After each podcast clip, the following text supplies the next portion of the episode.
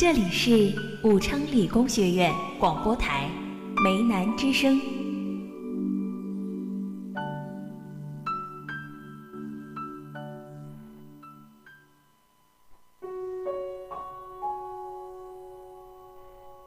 我看到林间飞鸟，天际落日，圣物飘渺，和星辉万千。我看到楼宇错落，人群流连，车水马龙和四季秋变。原来我看到的，都只是你认真听我说话的眼。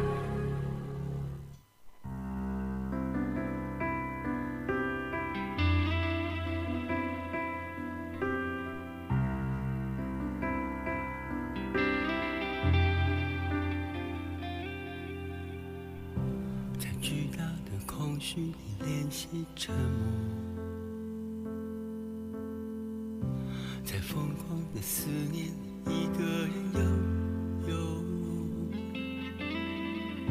在世俗的追逐里逆风坠落，在莫名的狂欢。Hello，大家好，这里是武昌理工学院梅南之声，在每周一晚与您准时相约的星光码头，我是主持人申东。我是童宇，哎，童宇啊，最近要忙的事情多吗？我还好吧，但我倒是看你最近经常连走带跑的，是不是感觉忙的时间都不够用了呀？哎，可别提了，最近事情太多，经常性的忘事儿。这不，我都从记备忘录上升到了设定闹钟了。手机里的软件除了 QQ 和微信以外，用的最多的就是备忘录了。即使这样，还是落下了很多事，感觉自己每天晕乎乎的。那你这个啊，是把自己的生活搞成了快生活，你应该有一个合理的规划，让自己的生活呀慢下来。那么今天呢，咱们就来聊一聊生活节奏这个问题吧。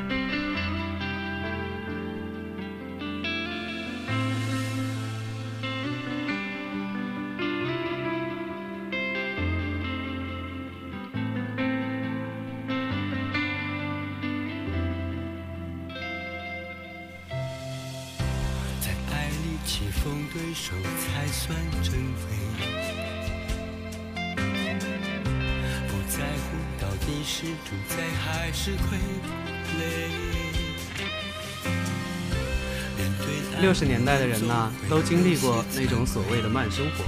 就拿吃饭这件事儿来说，除了亲自去养猪、种粮食、种菜，几乎其他的所有事儿都得自己来。要是讲给八十年代的人，估计听起来像是古代生活。现在呢，生活效率提高了，人们用很短的时间便可干成以前需花很长时间才能干成的事情。还拿做饭这件事儿来讲吧，我们有了超级市场，有了现代厨房设备，可以在极短的时间内做出一顿以前皇帝都无法吃到的美味。至于普通饮食嘛，也几乎全被工业化。傻瓜饭谁都会做，不就把买到的方便食品一冲一泡，或是送进微波炉吗？事实上，效率的提高涉及生活中所有的一切。总体看来，就是用我们现在的一生可干很多的事情，见识更多的事物，占有更多的物质。这其实是人类的梦想，社会的进步和发展都是在朝着这个方向在努力。不过呢，人们当然也得为这些好处付出一些代价。紧张的工作与学习必然带来的是一种更为紧张的人际关系和工作压力。所有这些积聚起来的力量，都必然需要一个反方向的释放，那就是松弛。无论是逐渐的松弛，还是爆发性的松弛，人们在发奋努力之余，更加啊要重视休息。这在当代文化中表现得淋漓尽致。我比较喜欢现代的生活，因为它的丰富多彩与变化多端。古代的生活内容呢，并没有被遗忘，而现代的生活内容更是层出不穷。人们的选择不是更少了，而是相反，人们把这种生活呢叫做快生活。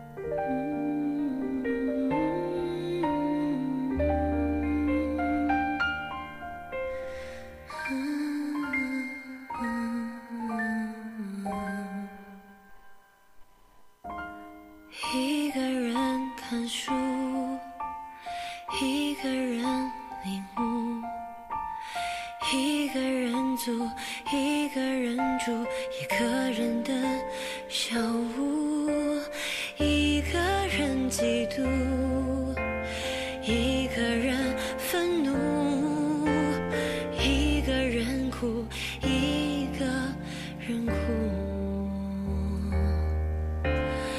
如今的我们生活在一个速度至上的时代，成名要早，致富要快，快速入门，快速记忆，英语速成，爱情速配，冲冲冲，赶赶赶，内心仿佛总有一个声音驱使着人们卖力的工作，拼命的赚钱，辛苦的育儿，快餐果腹，行色匆匆。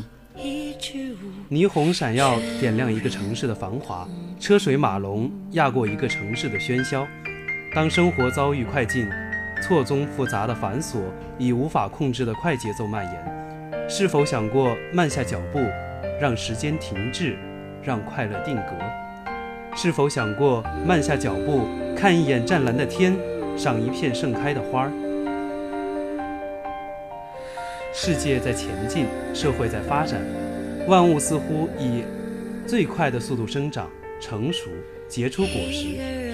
生活在这个物欲横流的社会里，竞争激烈，大家你追我赶，整天以一种快节奏的姿态在奔逐，似乎害怕停留一秒钟就会被这个快时代所抛弃。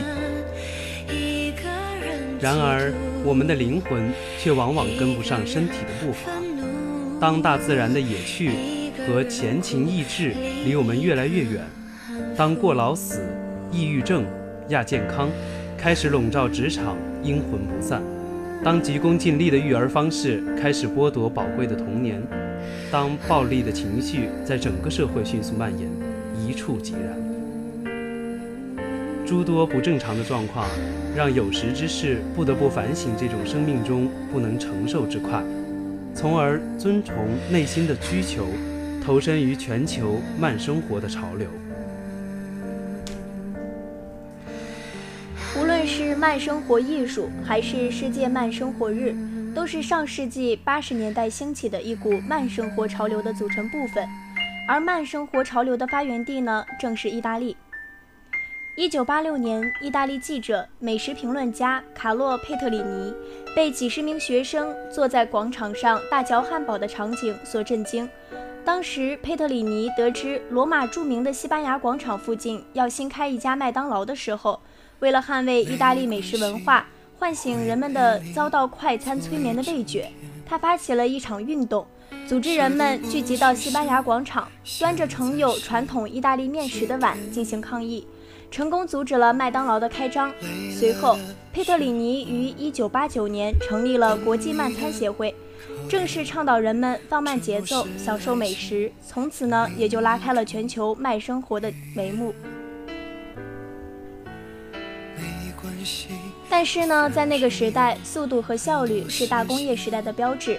美国发明家富兰克林的那句名言：“时间就是生命，时间就是金钱”，曾作为大工业时代的座右铭，也影响了整个世界。自大工业时代以来，对速度的崇拜让快文化占据了人们潜意识和价值体系，使越来越多的人们开始沦为时间的奴隶。然而，正如披头士乐队的成员约翰列侬所言：“当我们正在为生活疲于奔命的时候，生活已经离我们而去。”无休无止的快节奏生活给现代人带来丰厚物质回报的同时，也给他们带来了心理的焦虑、精神的疲惫和健康的每况愈下。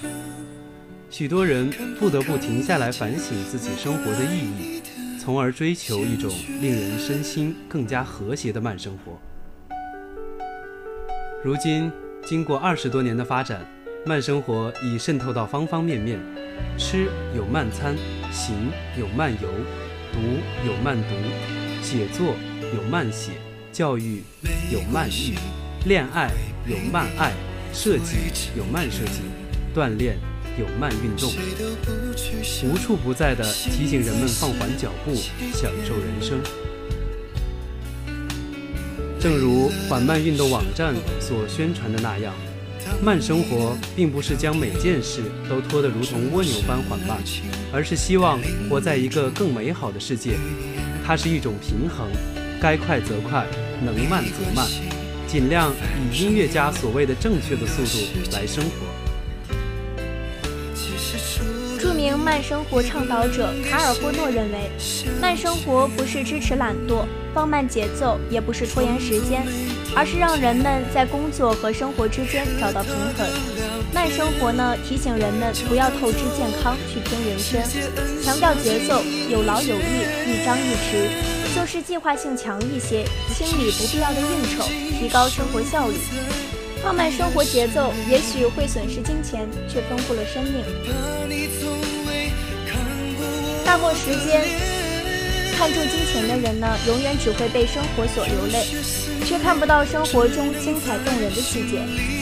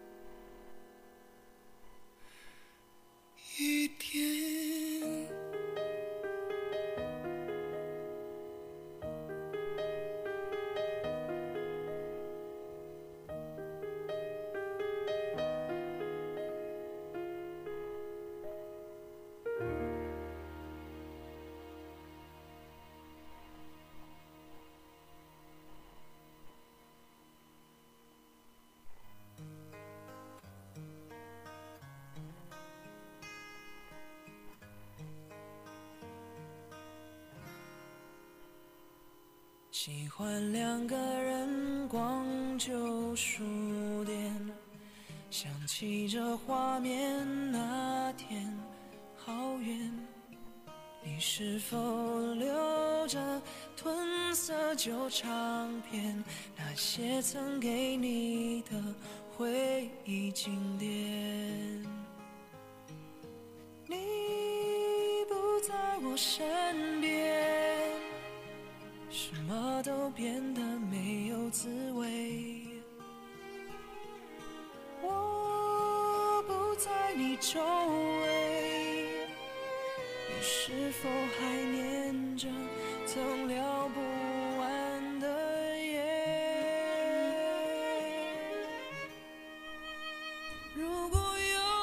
如今的中国，在三十多年中走过了别的发达国家数百年走过的发展历程。这是不是也意味着我们也承受着数百年被压缩了的焦虑？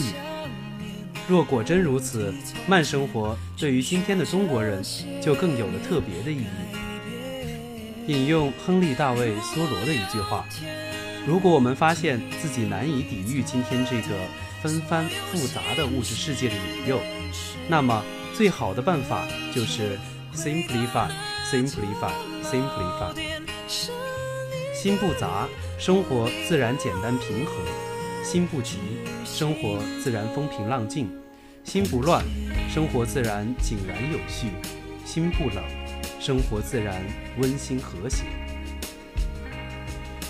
新生们上大学之后呢，也开始了一段新的生活，生活节奏和生活方式都发生了转变，很多同学没有适应。有句话说得好。当你无法改变这种现状的时候，你就去适应它。但是呢，慢生活并不意味着懒惰，而是一种有益身心健康的生活方式，让人们找到平和和乐趣。如今呢，许多公司也都明白了“欲速则不达”的道理。著名的安永管理咨询公司建议职员不要在周末上网查邮件。日本丰田公司呢，也不再允许员工把年假推迟到来年。北京开了一家熊猫慢递店，它不讲究快，强调的是慢。投递的时间呢，由寄信人自己决定，可以一个月后、一年后，甚至是十年之后，或者更晚。这些慢的行为非但没有让他们落后于这个时代，正相反，这些慢给他们带来了那些看得见的快乐。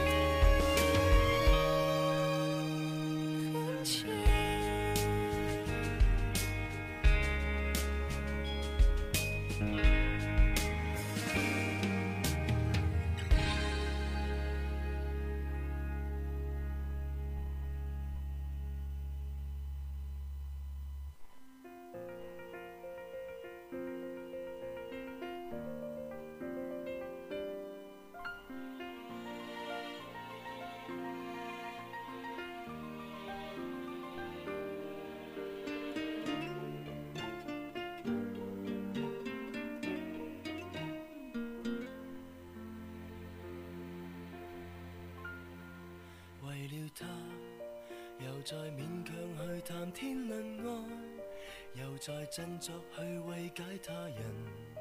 如难复合，便尽早放开。凡事看开，又再讲，没有情人时还可自爱。忘掉或是为自己感慨，笑住说沉沦那些苦海会有害，因为我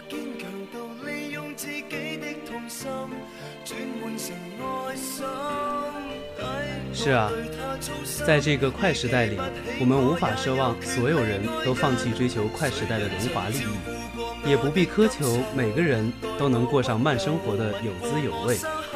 我们真正能做的，就是放慢自己的脚步，等一等自己的精神与灵魂。好了，今天的节目到这里就要结束了。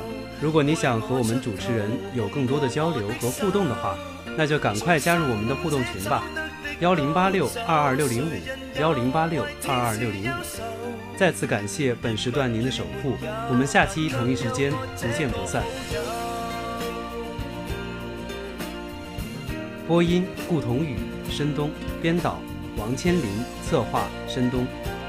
拜拜，我们下期再见。